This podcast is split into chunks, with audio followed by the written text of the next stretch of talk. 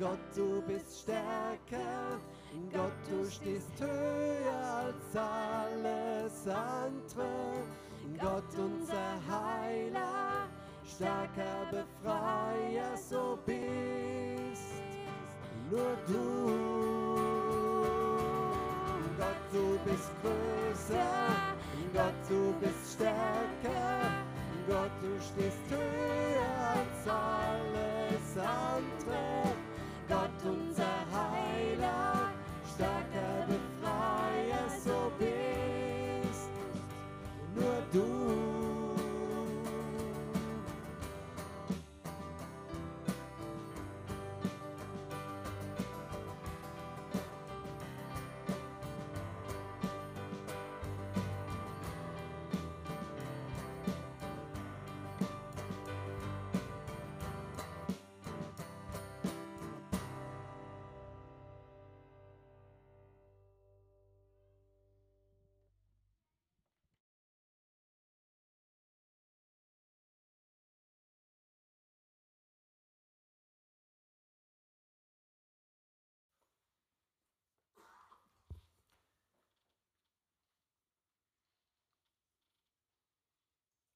So, guten Morgen. Es ist mir eine Ehre, hier zu sein, wirklich.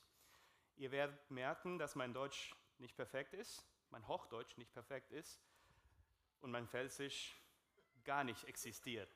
Aber er hat kein Problem damit, gell? Das, das habe ich gelernt. Freude. Freude ist das Thema heute. Aber was ist das eigentlich?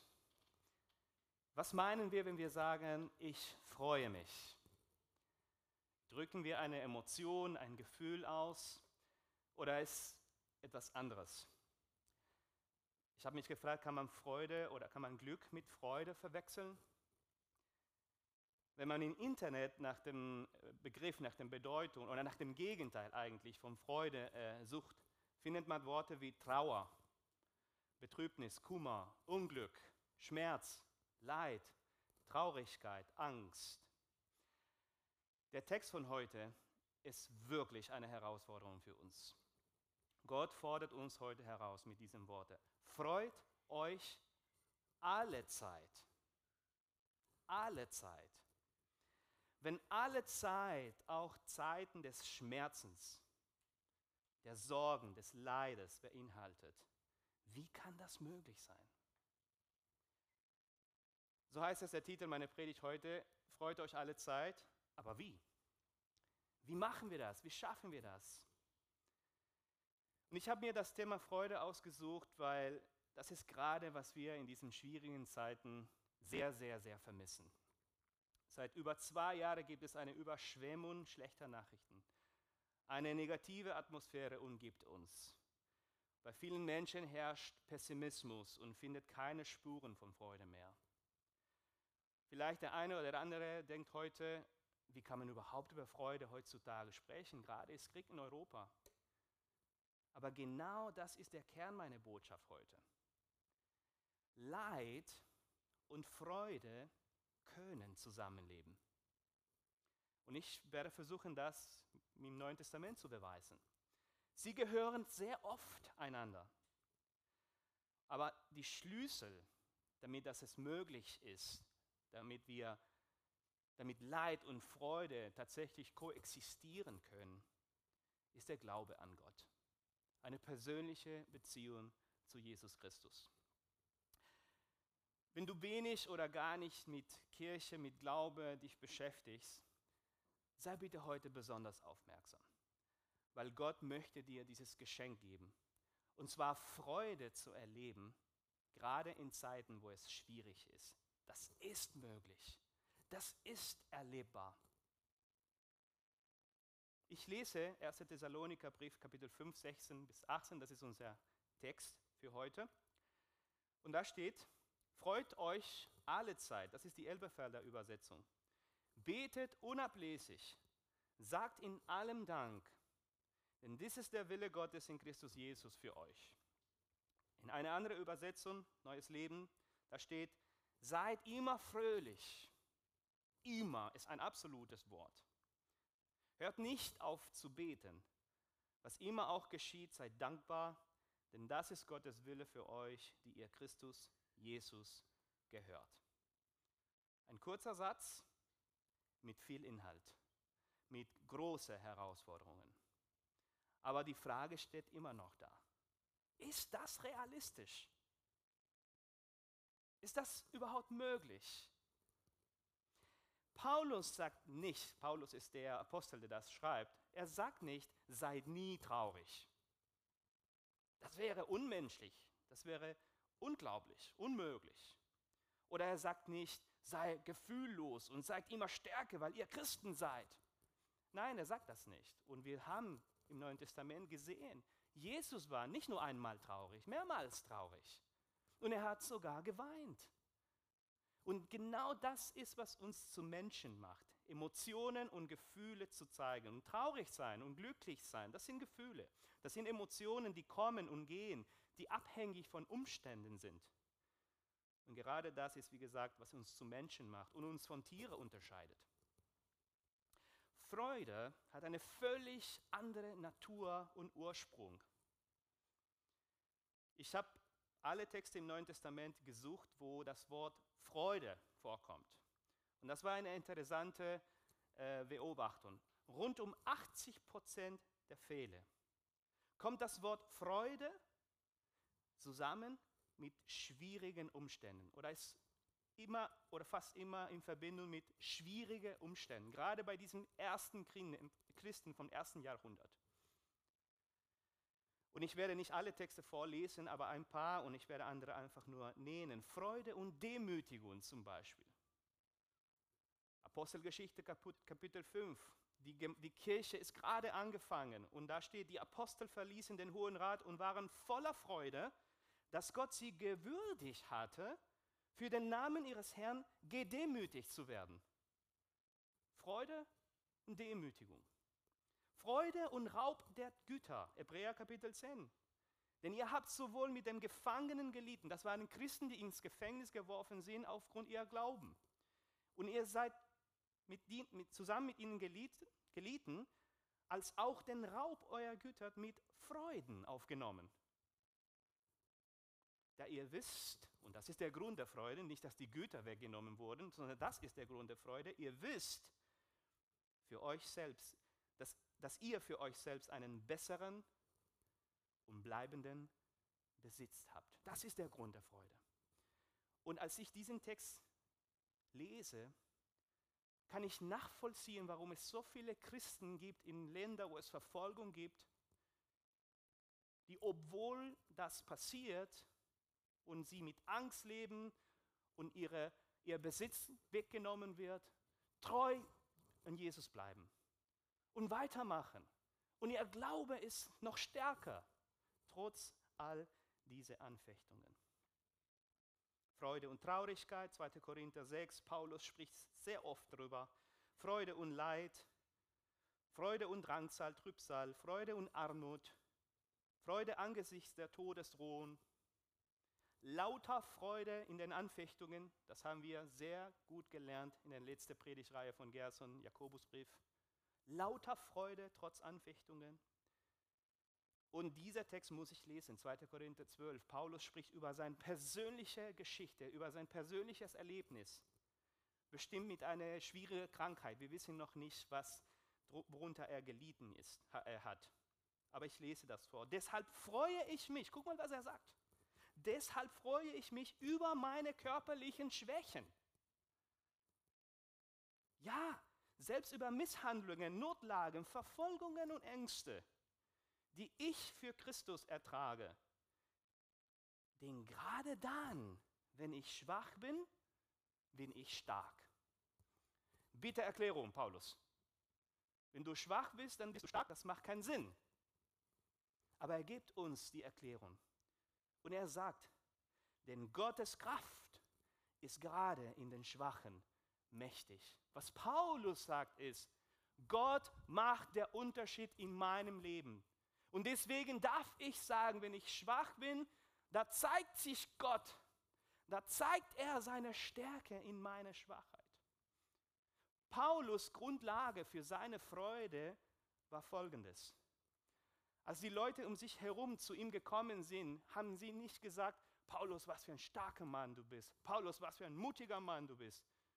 Seine Freude war, als die Menschen ihn gesehen haben und über ihn geredet haben, haben gesagt, Paulus, du bist schwach, aber dein Gott ist stark. Paulus, du, du bist wie ich, ganz normal, schwach und mit vielen Unfähigkeiten und Fehler, aber dein Gott, dein Gott ist stark. Und das ist der Grund seiner Freude. Und das beste Beispiel dazu, dass Freude über Angst besiegt und dass sie tatsächlich koexistieren können, kommt aus dem Garten Gethsemane. Da betet unser Herr intensiv. Er ist traurig. Er ist verängstigt.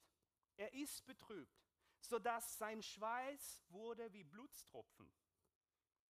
Er betet unablässig. Als die Soldaten kommen, sehen wir einen völlig anderen Mann,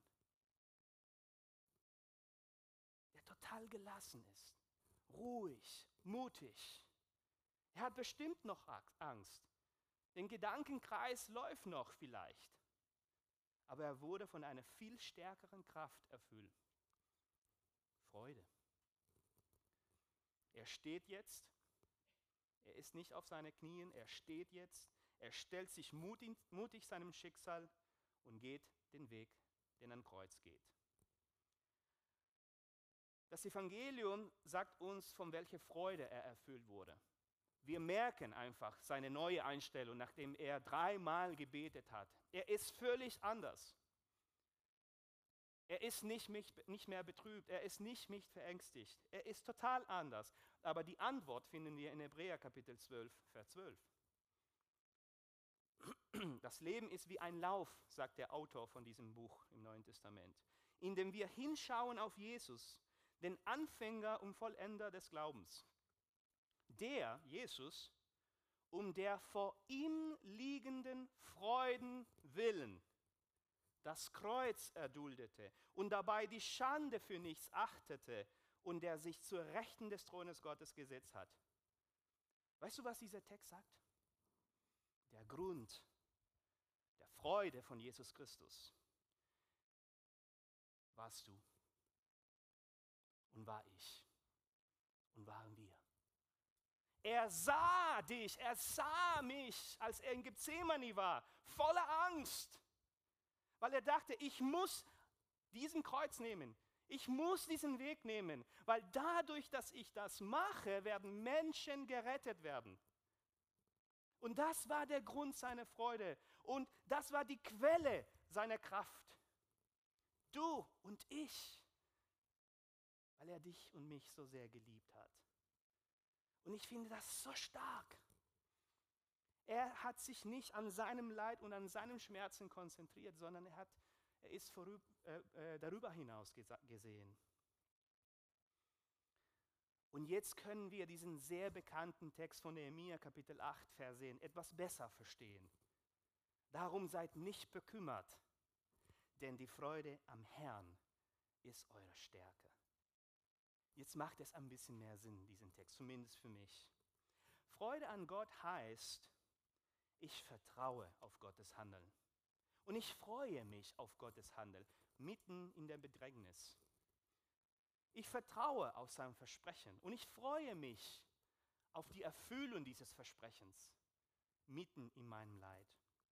Ich vertraue auf seine vollkommene Gerechtigkeit, auch wenn es gerade so schwierig ist.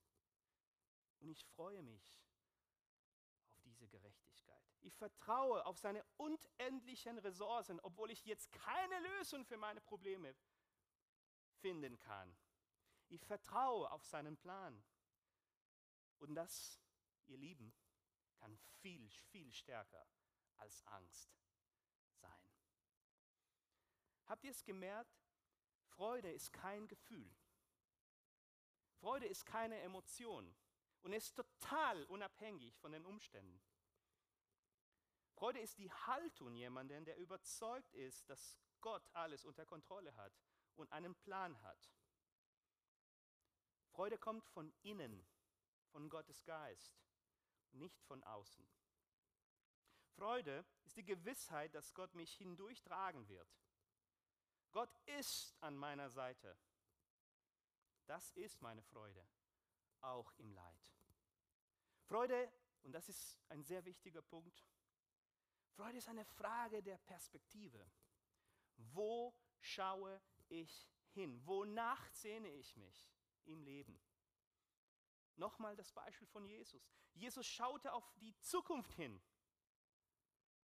auf die Auswirkungen seines Leides. Nicht fokussierte er sich auf seinem Leid, sondern auf die Auswirkungen seines Leides. Und so sollen wir uns Christen auf die Zukunft auffreuen, wenn alles vorbei wird. Ich weiß, wie schwierig das ist. Ich leide auch. Und ich werde auch etwas Persönliches über mein Leben auch erzählen, über unser Leben als Familie. Ihr Lieben, wenn unsere Heimat oder wenn unsere Perspektive hier und jetzt ist, dann werden die Sorgen und die Angst größer. Wenn wir auf das Himmlische bedacht sind, verliert die Angst und der Schmerz seine Kraft und Freude erfüllt unsere Herzens, Herzen. Das schaffe ich auch sehr oft nicht, sehr oft nicht. Oft verliere ich die Orientierung auch. Wenn schlechte Nachrichten kommen, sehe ich, wie meine Einstellung sich ändert. Das, das kenne ich auch. Mein Glauben wird geprüft. Ich habe Angst. Was machen wir denn? Was machen wir denn, wenn wir von schlechten Nachricht über, überrascht sind und plötzlich Angst erfüllt unser Herzen? Paulus gibt uns, und ich benutze ungern das Wort Rezept, wenn ich predige, aber ich glaube, wir können das benutzen trotzdem. Paulus gibt uns hier eine Art Rezept, um das zu schaffen, um das erleben zu können, um, um, auf, um uns auf Jesus zu fokussieren und nicht auf die Probleme, damit Freude unser Herzen erfüllt. Und ich glaube, ich bin überzeugt wirklich, dass wir in der Lage sein werden, uns alle Zeit freuen zu können, wie diesen Text uns auffordert, wenn wir diese vier Elemente in unserem Alltag integrieren. Und das sind keine Geheimsachen, ja, das kennen wir als Christen. Aber Paulus macht uns wieder aufmerksam. Das erste Element ist Gebet. Keine Überraschung, oder? Gebet. Paulus sagt, gerade nachdem er das gesagt hat, freut euch alle Zeit, hört nicht auf zu beten. Paulus sagt nicht, dass wir gelegentlich beten sollen, sondern dass wir ein Gebetsleben haben sollten. Gebet ist einfach ein Gespräch mit Gott. Gott freut sich, wenn, wenn, wenn wir auf der Autobahn beten. Vielleicht hast du wenig Zeit vor der Arbeit, dann betet auf, auf die Autobahn und zurück. Gott freut sich, wenn wir beten, während wir unser Garten pflegen. Das geht auch. Das Gebet muss nicht kompliziert sein. Und er freut sich immer wieder. Gott schläft nie. Er freut sich jederzeit, wenn wir mit ihm sprechen. Wir haben gerade gehört, wie Gebet bei Jesus den Unterschied gemacht hat. Nicht nur in Gethsemane, sondern sein ganzes Leben. Er hat immer wieder Zeit gefunden, um zu beten, obwohl er ein sehr, sehr beschäftiger Mann war. Jesus hatte viele Termine, wie die Deutschen. Vielleicht war Jesus deutsch. Und viele Menschen um sich herum, die etwas von ihm wollten. Aber er hat täglich Zeit reserviert, um mit seinem Vater zu sein. Und zurück nach Gethsemane wieder.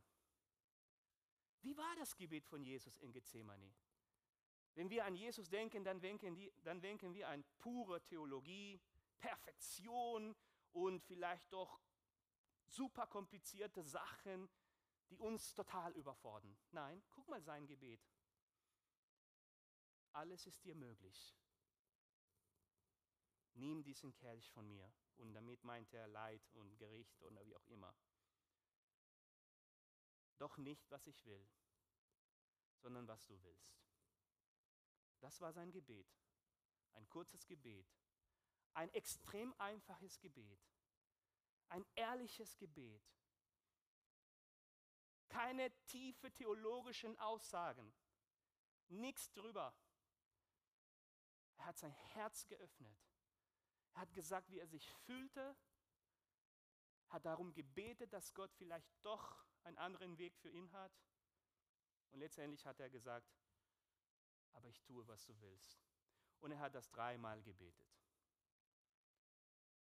Jetzt ist sein Schweiz nicht mehr Bluttropfen, jetzt steht er und wir wissen, was danach passiert ist. Was ist dann passiert? Was passiert, was geschieht, wenn wir beten? Wenn wir beten, übergeben wir Gott unsere Last. Und das ist, was in dem Moment passiert ist. Jesus hat seine ganze Last seinem Vater übergeben. Und das ist, was wir tun, wenn wir beten. Wir sind dann erleichtert, befreit und fröhlich. Und wenn wir beten, ihr Lieben, wir kommen nicht nur in Verbindung mit Gott. Wenn wir beten, kommen wir auch in Verbindung mit Gottes Versprechen. Hast du es gemerkt, wenn du betest? Dann kommen, dann kommen diese Gedanken und wir sind vom Heiligen Geist begleitet und wir erinnern uns daran, was Gott vorhat, was er möchte, was ihm wichtig ist. Wir kommen in Verbindung nicht nur mit Gott, wir kommen in Verbindung mit seinen Versprechen, mit seinen Verheißungen. Und er hat versprochen, ich kümmere mich. Er sorgt für mich. Er weiß Bescheid. Er geht mit. Er hat einen Plan. Und Paulus wiederholt dieser Satz auch im Philipperbrief, als er eine andere Gemeinde schreibt. Und er sagt, freut euch in Herrn alle Zeit. Das ist nicht nur eine Stelle im Neuen Testament. Wiederum will ich sagen, freut euch. Seid um nichts besorgt, sondern in allem sollen durch Gebet und Flehen mit Danksagung eure Anliegen vor Gott kund werden. Und der Friede Gottes, das Resultat dieses Gebets, den allen Verstand übersteigt. Es ist eine übernatürliche Sache, was da passiert, wenn wir beten. Es ist eine übernatürliche Sache. Wird eure Herzen und eure Gedanken bewahren in Christus Jesus. Paulus geht weiter und er redet über ein zweites Element. Er sagt, was immer auch geschieht, und das ist sehr schwierig zu verstehen vielleicht, wenn man einfach nur so überflächig liest. Was immer auch geschieht, egal was passiert, sei dankbar. Wow. Frage an Paulus jetzt. Paulus, Verstehst du die Dimension deiner Aussage? Der Umfang deiner Aussage? Egal was passiert, soll ich dankbar sein? Paulus, meinst du auch, wenn ich auch mit Krebs diagnostiziert wurde? Paulus, meinst du auch, wenn ich unter einer Angststörung leide? Paulus, meinst du auch, da gerade, wenn meine Firma pleite geht? Dankbar sein was immer auch geschieht. Natürlich nicht wegen des Geschehens, wie damals bei diesen Christen, deren Raub, deren, deren äh, Sachen weggenommen wurden. Oder wegen dieses Leides, sondern aufgrund dessen, was Gott dadurch machen möchte. Das ist der Grund unserer Freude. Was dadurch Gott in unserem Leben erreichen will. Und nochmal eine Sache der Perspektive. Ich schaue nicht jetzt auf, was gerade passiert. Was möchtest du, Gott? Was verfolgst du? Was ist dein Plan? Was ist dein Ziel? Warum hast du das zugelassen? Und manchmal bekommen wir keine Antwort. Aber später, wenn wir nach hinten gucken, und das ist mein persönliches Erlebnis, ich kann immer sagen, Gott war Gott war treu. Als ich hier war, habe ich, hab ich mich gefragt, ob, ob Gott tatsächlich treu ist. Ob Gott tatsächlich wirklich alles unter Kontrolle hat. Aber als ich hier war und nach hinten geschaut habe, hab ich, bin ich in der Lage, immer zu sagen, Gott, du warst treu. Du hast mich nie enttäuscht. Ich habe für euch ein paar, Ich muss einiges hier wegnehmen wegen der Zeit, aber ich habe für euch ein paar Zitate mitgebracht. Dankbarkeit. Dankbarkeit ist eine sehr wichtige Sache. Und ich muss das doch sagen. Meine Frau hat vor über drei Jahren oder vor drei Jahren unter einer Angststörung gelitten. Wir wissen, was das ist, wie hart das sein kann, wie schwierig das sein kann, nicht nur für die Person, sondern für die ganze Familie. Und wir konnten über ihre Panikattacken erzählen, wir reden darüber offen, weil jetzt ist Gott sei Dank vorbei. Aber es war nicht schön. Aber ich möchte euch über eine andere Geschichte erzählen, weil das, was diese Frau damals gesagt hat, als sie gerade in diesem Moment, sehr schwierigen Moment ihres Lebens sich befand, hat mich berührt und wirklich begleitet mich immer noch diese Satz, dieser Satz. Und das ist die Geschichte von Familie Matos. Das ist eine Familie aus Argentinien, die sind Missionar in Peru. Wir waren in derselben Gemeinde, wir haben zusammengearbeitet und das, sind, das ist, diese Familie ist ein starkes Vorbild für mich. Alejandro, ihr jüngster Sohn, alles, was man sich um einen guten Christ vorstellen kann. Er war 19 und er war ein gesunder junger Mann, er hatte ein großes Talent für Musik, er war offen, extrovertiert, er ist auf die Menschen zugegangen und seinen Glauben geteilt, er war herzlich, fröhlich, konnte gut predigen, er war in der Bibelschule in seinem letzten äh, Studiumjahr. Und als er zu einem Missionseinsatz gefahren ist, gab es einen Unfall und er ist mit 19 gestorben. Ich werde nie vergessen, was Graciela, seiner Mutter, bei der Beerdigung sagte. Natürlich, sie war total zerbrochen. Natürlich war sie total fassungslos. Natürlich hatte sie Milliarden Fragen an Gott. Aber das hat sie gesagt. Herr Jesus, ich danke dir. Sie fand Grund zu danken, gerade in dieser Zeit. Ich danke dir, dass ich meinem Sohn 19 Jahre genießen durfte. Keine Klage, nichts. Dankbarkeit. Ihr Lieben, die Gewissheit, dass wir nichts verdient haben, dass alles ein Geschenk ist, sogar unser Leben und unseren Kindern, wird uns helfen, dankbarer zu sein. Und jetzt kommen die Zitate. Ich kenne diese Männer nicht und ich habe mich mit ihren Geschichten wenig beschäftigt, aber ihre Zitate sind super. Hermann Bessel, keine Ahnung. Wikipedia hat mich geholfen. Die größte Kraft des Lebens ist die Dankbarkeit. Macht Sinn. Giacomo Leopardi aus Italien. Ich habe, das ist der Hammer, ich habe geweint, weil ich keine Schuhe hatte, bis ich einen traf, der keine Füße hatte. Wann war das letzte Mal, dass du dich für deine Füße bedankt hast? Ich einmal als ich eine Achillessehne-Operation hinter mir hatte und wieder Spiel, äh, Fußball spielen durfte. Herr, danke, dass ich noch meinen Fuß in Ordnung habe. Aber nur für einen Fuß. Nicht die Glücklichen sind dankbar, es sind die Dankwaren, die glücklich sind. Der Hammer. Yesterday is history, tomorrow is a mystery, today is a gift of God, which is why we call it the present. Present ist Gift, ein Synonym von Gift. In, äh, äh, es gibt auch in Deutsch Präsent und Geschenk. Ja. Heute ist ein Geschenk. Es gibt Grund zu danken, dass du hier bist und atmen darfst, ist Grund zu danken. Paulus geht weiter und sagt, das ist Gottes Wille für euch. Nicht nur Danke zu sagen, sondern alles, was geschieht, ist Gottes Wille für euch. Das, was wir, was wir gerade erleben, das, was du gerade erlebst, und ich weiß nicht, ich will nicht unsensibel sein, ich kenne deine persönliche Geschichte nicht, aber das, was du gerade erlebst, das sage ich mit der Autorität des Gotteswortes nicht, weil ich so denke. Das, was du gerade erlebst, ist Gottes Wille.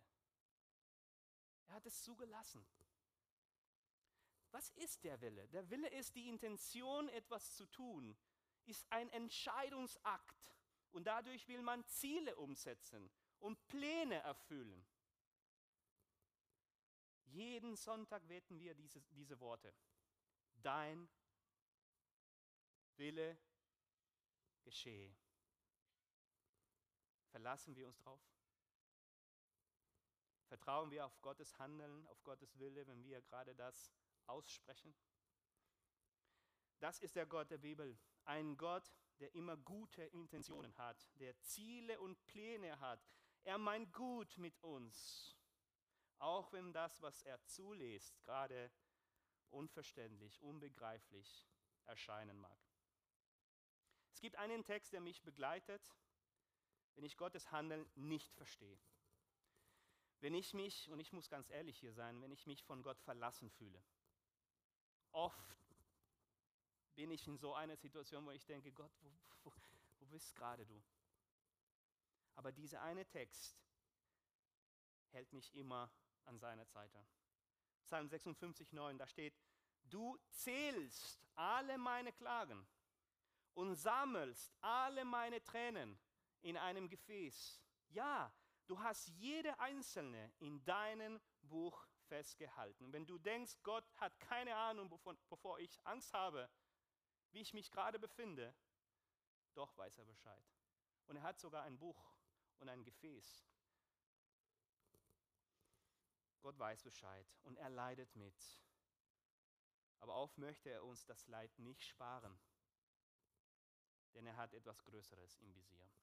Und der letzte Punkt, Paulus sagt am Ende, ihr gehört Christus. Und er sagt, ihr Lieben, das ist eure Identität.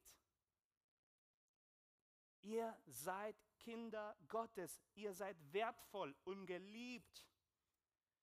Eltern, wie sehr liebst du deine Kinder? Multipliziere das für 1000 Milliarden und du hast immer noch nicht die Dimension des Gottes Liebe erreicht. Immer noch nicht. Ich weiß nicht, worunter du jetzt leidest, was dich beschäftigt, wovor du Angst hast, wofür du dich Sorgen machst. Aber ich weiß, dass die Freude des Herrn dir zur Verfügung ist. Du weißt nicht, wie damals Hiob, dieser alte Mann vom Alten Testament, der so stark gelitten hat. Gott hat ihm unglaubliche Sachen in ihrem Leben, unglaubliche Tragödien zugelassen. Seine Kinder wurden ermordet, sein ganzen Besitz ist weggenommen. Er ist extrem krank, sogar seine Frau wollte ihn verlassen. Dann kommen seine Freunde, die nicht unbedingt die beste Freundin des, des, des, der Erde waren. Er kapiert fast gar nichts von der Situation. Warum hat das Gott zugelassen? Er kapiert wenig. Aber eine Sache wusste er. Ich weiß, dass mein Erlöser lebt. Er steht am Schluss über dem Tod. Was Hiob begleitet hat, gestärkt hat, war dieser Gedanke, am Ende, egal was passiert, wird alles gut sein. Und das ist die Gewissheit, die wir haben. Gott liebt uns und er meint gut mit seinen Kindern. Mein Lieblingsvers aus der ganzen Bibel. Und damit mache ich Schluss. Jesaja 41. Fürchte dich nicht, denn ich bin mit dir. Habe keine Angst, denn ich bin dein Gott. Da ist diese Zugehörigkeit. Ich bin dein Gott und du bist meins. Ich stärke dich. Ich helfe dir und ich halte dich mit der Rechten meiner Gerechtigkeit. Was Gott in diesem Text nicht sagt, ist, ich spare dir das Leid. Ich spare dir den Schmerz. Und das sagt er nicht. Er sagt, ich helfe dir. Ich bin bei dir. Ich stärke dich. Denn ich bin der Herr, dein Gott, der deine Rechte ergreift, der zu dir spricht, fürchte dich nicht. Ich, ich helfe dir. Fürchte dich nicht, du Wurm Jakob, du Häuflein Israel. Ich, ich helfe dir, spricht der Herr und dein Erlöser ist der Heilige Israels. Die Freude des Herrn sei mit euch.